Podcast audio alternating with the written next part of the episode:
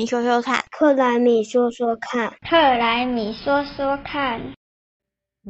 欢迎回到克莱米说说看，我是微微，我是瓶子，我是汽油妈妈。上一集我们有聊到推动气候行动订定法律的一个必要性，还有这一次温管法修法的重点。今天就接续上次的题目，继续来聊聊修法另外一个大突破，增加了气候变迁调试专章这个部分。之前我们有聊过防灾跟调试的差异，大家觉得为什么我们需要帮调试工作定定法规呢？调试不就只是做自己的改变和适应，来应应未来气候变迁的环境吗？嗯，这次修法除了补充温室气体管理的新的游戏规则之外，连法规的名称都改了，主要是因为要增加气候变迁调试嘛。对，有一点忘记调试跟防灾的差异。好，以防万一，先帮大家复习一下。其实调试就是面对气候变迁所带来的各种风险的时候，我们要怎么去应应的问题。这次修法放进了调试专章的目的，其实就是希望大家，包含中央各部会和地方政府、企业，甚至是个人，都可以认知到，减碳之外，还是要认真的未雨绸缪一下啦。原来是这样啊！因为其实啊，我们可以去看现在的温管法，温管法里面啊，它只有一条跟气候变迁调试有关。可是我们在执行气候变迁调试的工作，需要很多基础的科研资料的辅佐，还有各方的协力合作。如果没有一个明确的法律的依据，在推动调试工作上会非常有障碍。另外，法规名称就是《温室气体减量及管理法》。我在温室气体减量下面来讨论气候变迁调试，哦，这个似乎也是不太恰当的。是啊，不能不说啊，之前在没有专法定定调试的游戏规则的时候啊，大家对于调试的业务谁要负责，那定义也很不清楚，连执行的机关也没有明确的授权，甚至人员编制和预算的规划上就会比较难配合。那在中央是哪个部会要统筹，在地方是哪个地单位要执行，当然也就是变成看地方首长有多看重的，呃，自己动手来做。的概念，所以啊，现在的调试专章意思就是每个人都有责任要做调试，一个都别想跑就对啦。没错，没错。那这一次增订的调试专章里面，它是分别从就是基础能力建构、科学研究，还有我们大家刚刚讨论的分工架构这三个重点着手去做一个拟定。最重要的就是明确去定义分工和责任。呃，那我们可以来看看哦，这样的调整对于调试工作的推动上会有什么的改变呢？嗯，就是以前温管法，它有要求每一个县市政府，它必须针对温室气体的减量提出它要怎么做的说明书嘛，也就是什么什么什么什么的方案，还是什么什么什么什么的执行这样子，没有特别规范要针对气候变迁的调试要做什么行动跟方案这样子。那这次修法就是特别要强化这部分的政府的责任，不只是要修订你的调试的执行方案，也必须要要。透过。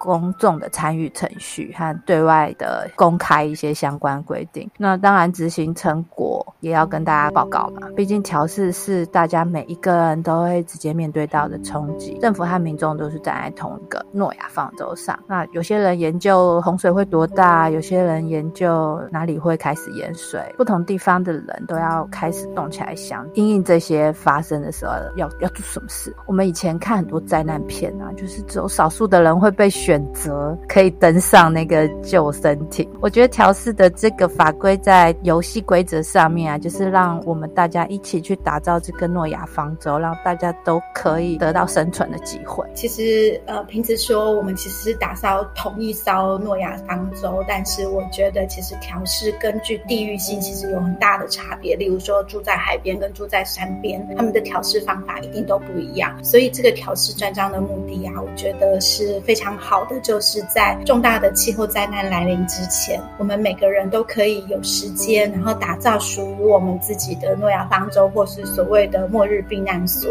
然后来减少气候灾难带来的损失，应该对吧？是啊，是啊，没有错。其实像这样的调整，对于后续气候变迁调试推动非常重要。就像刚刚气候妈妈说的。我们是去打造自己的诺亚方舟。那我们也可以看到，我要去推一个调试的工作，我需要的是可能各个单位的互相合作，包含就是科学部分的辅佐啊，那中央和地方的交流互动啊，甚至是推行到小到社区或是个人的调试工作等等。的确，要是这些调试都没有落地的话，其实也是没有半点录用的。嗯，是啊，没有错，没有错。所以其实我们可以看看，目前除了像台湾现在修法调整的这些内容外，国际上看待气候行动也不会只是说用负面的角度来讨论，就是啊，世界末日来了，也有将相关的工作把它视为是一个产业来经营，比如说像气候服务。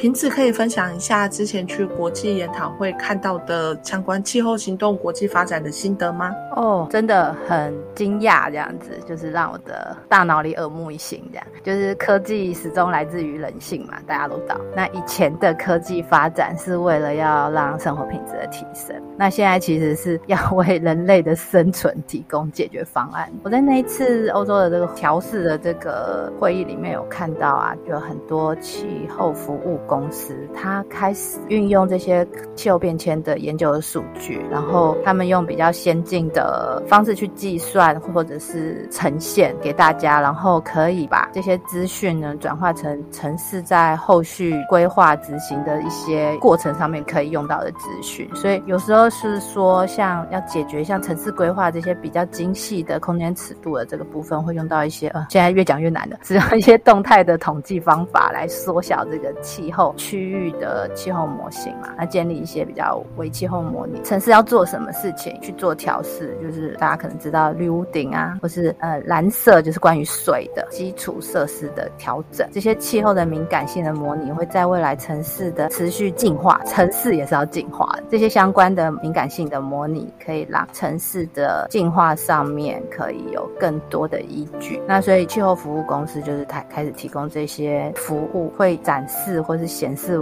有做什么措施的，有做跟没有做的结果，那就是嗯，未来会让城市更能够去做气候变迁调试的一些技术上的提升。我自己也是相信科技派的，虽然现在我们的地球会被我们人类搞成这样，基本上也是科技发展的结果。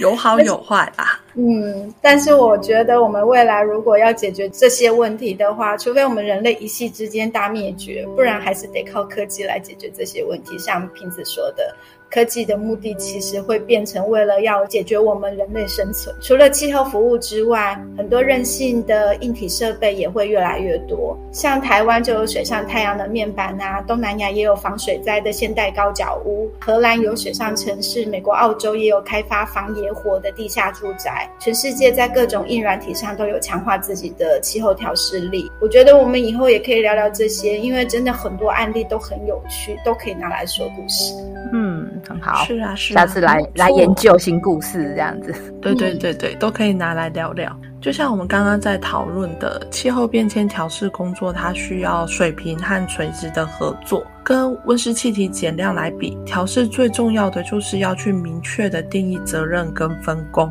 更重要的是要让大家对这件事情有感。才能落实推动，所以这次温管法修法将调试专章纳入，我会觉得它是一个很好的契机呀，可以让气候变迁调试的工作推行的更为顺利哦。那今天就说到这里喽，我们下次再见，拜拜，拜拜，拜拜，下次要再一起听哦。